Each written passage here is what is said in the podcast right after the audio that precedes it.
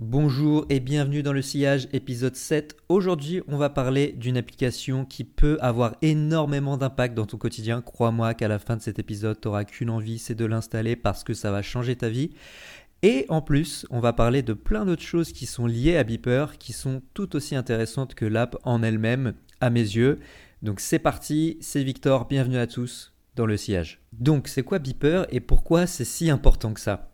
Eh bien Beeper, tu vas voir que c'est une application, le concept est très simple, c'est que tu peux avoir tous tes services de messagerie, donc Twitter, iMessage, LinkedIn, euh, Instagram, euh, tout, tout, tout, tout, tout, tout, Signal, Telegram, si tu es sur Telegram, tous les services de messagerie divers et variés qui existent. Aujourd'hui, euh, il y en a des dizaines et des dizaines fonctionnent avec Beeper. Et tu peux donc recevoir et envoyer les messages de n'importe qui n'importe où, entre guillemets, dans l'application Beeper, ce qui est euh, en soi une promesse qui est absolument exceptionnelle, alors qu'elle devrait complètement être normale. En soi, tu veux juste parler à des gens et à des groupes de gens, mais aujourd'hui, on est arrivé à un point où euh, bah, c'est devenu euh, quelque chose qui est, qui est devenu incroyablement compliqué, on ne sait pas trop pourquoi. Enfin, il y a des raisons assez évidentes en l'occurrence, mais euh, toujours est-il qu'on en est arrivé là aujourd'hui. Et Beeper répond à ce besoin, résout ce problème, ce qui est absolument euh, génial. Et qui est en plus une prouesse technique, parce que euh, techniquement, c'est extrêmement difficile d'arriver à une application qui est aussi bonne. Aujourd'hui, franchement, ça marche plutôt bien. Et récemment, là, au moment où on enregistre, on est mi-décembre à peu près, ouais, début décembre 2023 il y a une mise à jour qui honnêtement pourrait me faire switcher et euh, utiliser Beeper vraiment pour tout. Euh, à la base, j'avais utilisé Beeper euh, uniquement pour tout le reste que WhatsApp et iMessage, mais aujourd'hui l'application devient si bonne que c'est possible que je l'utilise pour vraiment tout, parce que voilà, iMessage et WhatsApp, les applications sont quand même vraiment clean, ça fonctionne super bien, t'as pas envie de te prendre la tête dans un truc qui est un tout petit peu buggé. Et c'est tout à fait normal que Beeper ait encore quelques soucis parce que bah, c'est une application qui a 3 ans, qui doit gérer tous les services de messagerie versus euh, bah, WhatsApp doit gérer un, seul WhatsApp, iMessage doit gérer un seul iMessage, etc. Mais ils arrivent à se mettre au niveau euh, de euh, Facebook, de Meta en l'occurrence pour WhatsApp et de Apple pour iMessage de plus en plus ce qui me fascine tout simplement. Donc c'est pour ça déjà que j'avais envie de commencer à parler de Beeper aujourd'hui. Alors pourquoi Beeper est si important à mes yeux et pourquoi je fais un podcast sur une application euh, qui permet d'envoyer des textos? Eh bien en vrai, euh, la réalité c'est que les messages aujourd'hui, euh, ce sont les nouveaux emails. On est devenu complètement bombardé de messages de toutes sortes de personnes, toutes sortes d'applications, et c'est devenu un enfer à maintenir. Et en réalité, Beeper c'est la technologie comme on l'aime, qui a de l'impact positif sur le quotidien des gens, parce que Beeper te facilite la vie, tout simplement. Et c'est le principe. Et à la base, la technologie, à mes yeux en tout cas, euh, bah, c'était fait pour ça, tout simplement. Donc avec Beeper, tout est beaucoup plus simple, beaucoup moins de charge mentale, de devoir répondre à tout le monde, euh, tu sais plus où, euh, pourquoi, quelle conversation et tout. Tout est centralisé, au même endroit. Et ça, rien que ça, en fait, ça peut avoir un impact vraiment à ne pas sous-estimer euh, sur ta vie. Vraiment, là, on parle de notre quotidien, quelque chose qui. On, a tous ressenti ce, pain, cette douleur euh, d'avoir 50 000 messages non lus, de plus savoir où on en est, de louper des conversations, parfois même d'avoir des débuts de, de relations avec des gens, que ce soit professionnels ou, ou personnels, qui. qui euh, finalement ne continuent pas parce qu'on a du mal à maintenir les relations juste parce que la personne en l'occurrence n'utilise pas la même application de messagerie que nous.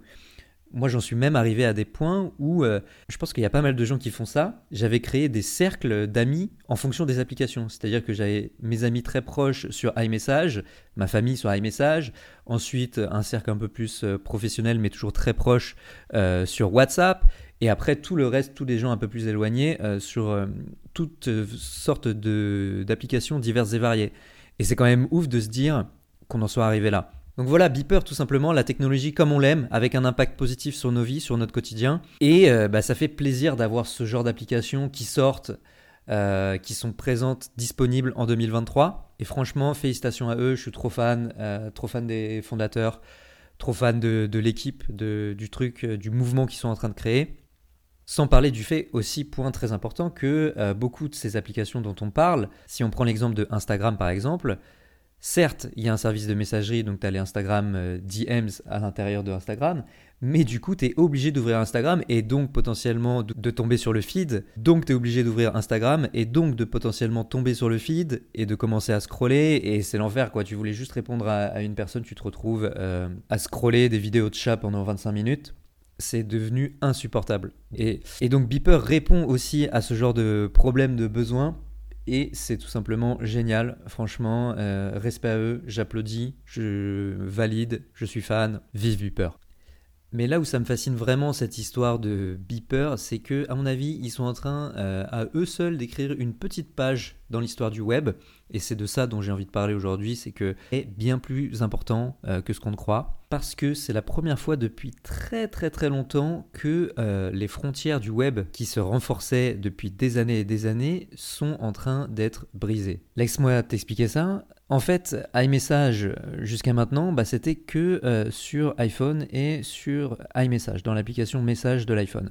Pareil pour Instagram, les messages de Instagram allaient uniquement de Instagram à Instagram. Mais maintenant, grâce à Beeper et grâce en l'occurrence au protocole Matrix, qui est un protocole open source sur lequel tourne Beeper, eh bien bah, tous ces silos, toutes ces frontières entre les différentes applications sont en train de se briser, alors que ça faisait 15 ans que tout l'inverse était en train de se passer sous nos yeux. Mais là, on est en train de revenir un peu aux bases du web, aux sources, où le web était un monde ouvert, où les choses pouvaient communiquer entre elles.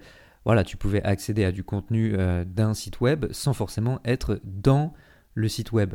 Donc euh, potentiellement, si on prend l'exemple encore une fois de Instagram, à l'ère du web 1.0, si Instagram avait, existé à cette époque-ci, disons, eh bien on aurait pu recevoir les posts Instagram en dehors d'Instagram. En l'occurrence, il y a plein de raisons qui ont fait que bah, les applications comme Instagram, Twitter, LinkedIn, etc. se renferment de plus en plus notamment le mobile, hein, les applications, bah, c'était une app qui te permet de recevoir euh, le contenu euh, et d'interagir avec cette app. Alors que dans un navigateur sur desktop, avant, c'était un petit peu différent. Maintenant, avec l'IA, c'est encore pire parce que euh, toutes ces plateformes ont peur que le contenu qui est publié chez eux euh, servent à train euh, des IA et euh, que ça les rende de plus en plus forts. Donc chacun a envie d'avoir son propre truc. Bref, c'est chacun pour sa gueule, alors que, bah, comme je le disais, le web, c'est l'inverse.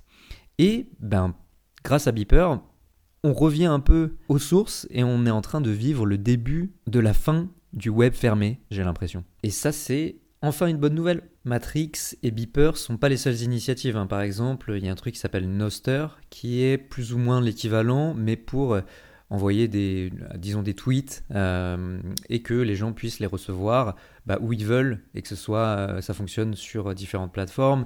Il y a aussi le fait divers qui était censé accueillir l'application Threads qu'a sorti Meta, Mark Zuckerberg. Pour l'instant, il n'y a pas de nouvelles, mais en tout cas, Bien sûr, il y a le Web 3, donc la décentralisation et euh, un petit peu euh, d'espoir, je dirais pas, j'allais dire dans le rétroviseur, mais plutôt dans, dans la ligne de mire euh, pour réouvrir le web. Et je pense d'ailleurs que c'est quelque chose qui est inévitable, qui va forcément arriver un jour parce que le monde en a besoin, les citoyens, je dirais, en ont besoin. mais ça, ce sera pour le coup tout un sujet pour un autre épisode éventuellement. À propos de citoyens et d'initiatives citoyennes, il euh, faut savoir qu'il y a aussi des impulsions légales et de régulation, de législation qui forcent plus ou moins les gens du web à ouvrir leur plateforme. Donc vraiment, c'est voilà pour, pourquoi je pense que on va y arriver un jour. Il y a aussi le côté euh, légal et législatif qui entre en jeu. En l'occurrence, euh, l'Union européenne, qui parfois, bah, figurez-vous, fait de bonnes choses. L'Union européenne va forcer très bientôt, là on est au mois de décembre 2023, le 6 décembre 2023 au moment où j'enregistre cet épisode, l'Union européenne va forcer les différents services de messagerie à forcément interagir entre eux. C'est un truc qui va arriver, voilà, qui va être imposé légalement euh, pour toute cette plateforme, au moins euh, sur le territoire euh, de l'Union européenne. En l'occurrence, c'est potentiellement une très bonne nouvelle pour Beeper parce que potentiellement il pourrait se faire racheter tout simplement par une de ces plateformes, par un de ces acteurs, un de ces géants, pour euh, qu'ils n'aient pas besoin de faire ça en interne. Donc voilà, on est vraiment sur euh, une tendance, je dirais, ou en tout cas un mouvement qui est en train euh, d'arriver. C'est le cas donc pour les services de messagerie et peut-être que demain ça sera le cas pour les feeds des plateformes, pour le contenu à nouveau. Et euh, attention, hein, l'Union européenne est capable de tout. Euh, on ne sait pas ce qu'ils vont nous sortir prochainement. En tout cas, ils l'ont fait pour les apps, il faut savoir. Euh, concrètement, bientôt sur iOS, c'est déjà le cas sur Android, mais ça sera possible de sideloader des apps, c'est-à-dire d'installer des apps qui viennent pas de l'App Store, qui sont en dehors de l'App Store. Et ça, c'est aussi en soi une petite révolution, notamment par rapport à ce que Apple a toujours fait, de forcer tout le monde à passer par l'App Store pour pouvoir télécharger des apps. Et ça change beaucoup de choses aussi potentiellement au niveau du business model d'Apple parce que les services, donc toutes les applications qui ont des abonnements euh, à l'intérieur de leur app, doivent reverser 30% à Apple. Avec cette histoire de ça, c'est bientôt terminé. Et euh, Apple insistait de plus en plus sur les services pour faire euh, du revenu. C'est, je crois, le deuxième ou le troisième moteur de revenu chez Apple, ce qui est en soi incroyable derrière l'iPhone. Donc ça change vraiment la donne. Et je pense sincèrement que ce genre de choses, comme on l'a dit, Web3, décentralisation, intercommunication entre les apps, on va forcément y revenir au fur et à mesure euh, dans les prochaines années, pour le mieux en l'occurrence. Et ces beepers qui sonnent le début de la révolte, la fin de l'ère du web fermé, c'est beau à voir tout simplement. Et enfin, pour terminer, ce qui est de cool, c'est que toutes ces initiatives, tout ça vient toujours euh, d'un hacker mindset, je dirais. Par exemple, chez Beeper, ils ont complètement contourné le système de iMessage. Euh, aujourd'hui même, quand j'enregistre, le 6 décembre 2023, euh, Beeper vient de sortir une application qui permet d'avoir iMessage sur Android. Ce qui est un exploit monumental, intersidéral, euh, et puis l'histoire est belle, quoi. En fait, c'est un, un, collégien de 16 ans qui a écrit au fondateur de Beeper euh, pour lui dire euh, qu'il avait réussi à faire ça. Et ensuite, il s'est fait embaucher chez Beeper et ils ont réussi à le développer. Ils ont reverse engineer iMessage, donc ils ont jailbreaké des téléphones, des iPhones pour comprendre comment iMessage fonctionnait. Et puis ils ont reproduit ligne par ligne chaque, chaque détails de l'application iMessage pour réussir à faire ça sur euh, Android sans que Apple le sache ni le remarque. Pour l'instant, ça fonctionne toujours. Euh, mais voilà, en tout cas, c'est ce genre de prouesse, euh, de ce que j'aime bien, ce côté, voilà, ne pas respecter les règles, faire des choses parce qu'elles sont bien et sans trop se préoccuper de ce qui se passe derrière. Ça m'inspire beaucoup. Et c'est pour ça aussi que j'avais envie de parler de Beeper aujourd'hui, quoi. À savoir que c'est pas depuis aujourd'hui seulement que iMessage fonctionne sur Beeper, mais avant, ce qu'il faisait, c'est qu'il faisait passer tous les messages par un iMac, donc l'équivalent d'un serveur qu'ils avaient chez eux, pour que les personnes sur Android puissent recevoir leur iMessage aussi euh, de cette manière. Donc ça, c'était un peu risqué niveau euh, sécurité, mais en l'occurrence, bah voilà, ils avaient trouvé des solutions, ils avaient réussi, et ça, ça m'inspire beaucoup. Et en l'occurrence, c'est exactement ce que j'ai fait moi sur mon produit euh, sur Sift, mais pour le contenu. C'est pour ça que Beeper me fascine tout autant aussi, c'est que c'est vraiment une source d'inspiration dans le sens où bah, ils ont réussi à faire ça pour les services de messagerie, et moi j'ai envie de faire la même chose, mais euh, pour le contenu d'une manière générale, tout simplement. Et c'est précisément ce qu'on a déjà fait, ce que j'ai déjà fait pour LinkedIn dans le sens où LinkedIn est une application qui est complètement fermée, un réseau qui est complètement fermé, mais on a aussi reverse engineeré LinkedIn pour que n'importe quel utilisateur de Sift puisse recevoir les posts LinkedIn de n'importe quel créateur en dehors de LinkedIn. Et ça, c'est quelque chose dont euh, je suis fier. Et à mes yeux, c'est très important d'avoir toujours un web qui est ouvert, pas contrôlé par une poignée de personnes. Donc je pense que ça a énormément de sens de faire ça, aussi bien pour Beeper que euh, pour Sif. Sinon, c'est plus le web, c'est euh, la radio et la télé avec tous les défauts qu'on y connaît. Censure, liberté d'expression et j'en passe. Donc voilà Beeper, le genre d'application qui me fait dire c'est possible, on va y arriver un jour. Et euh, c'est une des histoires inspirantes que j'avais envie de partager avec vous. À savoir, voilà, Beeper, c'est quand même un autre level, en tout cas pour l'instant, dans le sens où, a priori, ils ont levé 17 millions d'euros pour faire ça. D'ailleurs, je trouve ça cool qu'il y ait des investisseurs, des VC qui soient prêts à prendre des risques. Après, euh, le fondateur de Beeper a un track record, dans le sens où il avait fait les montres euh, connectées Pebble, les toutes premières montres connectées, tout simplement avant de faire Beeper. il y a aussi une application qui s'appelle Text, qui a été rachetée par Automatic, qui est la boîte qui à créer WordPress. Donc tout ça, tout ça est super intéressant et j'étais très content d'en parler avec vous aujourd'hui. Euh, je pense que pour conclure, Beeper, ça va être un petit peu difficile pour monétiser, malheureusement, euh, parce que les gens ne sont pas habitués à payer pour avoir des services de messagerie, alors que ça devrait être normal de payer pour ce genre d'application, euh, mais ça ne l'a jamais été. Donc à voir aussi comment ils vont s'en sortir, comment ils vont tweaker les choses à ce niveau-là. Il y a forcément probablement des choses à faire côté B2B aussi. Euh, sans doute que les professionnels, je pense à LinkedIn, à Slack, sont prêts à payer pour euh, certaines fonctionnalités euh, au niveau des messageries qu'ils utilisent, surtout au vu de la dernière mise à jour toute pourrie de Slack. Et en tout cas, on suivra ça. J'espère que cet épisode t'a plu. N'hésite pas à me répondre à l'email pour me faire tes retours ou à commenter sur Substack directement. C'était Victor pour le sillage. Si l'épisode t'a plu, n'hésite pas non plus à le partager avec deux personnes de ton entourage à travers Beeper, à travers n'importe quelle application de messagerie. Tu as le lien. Euh, je t'invite à faire ça pour me donner un petit peu de soutien. Et on se retrouve la semaine prochaine. Ciao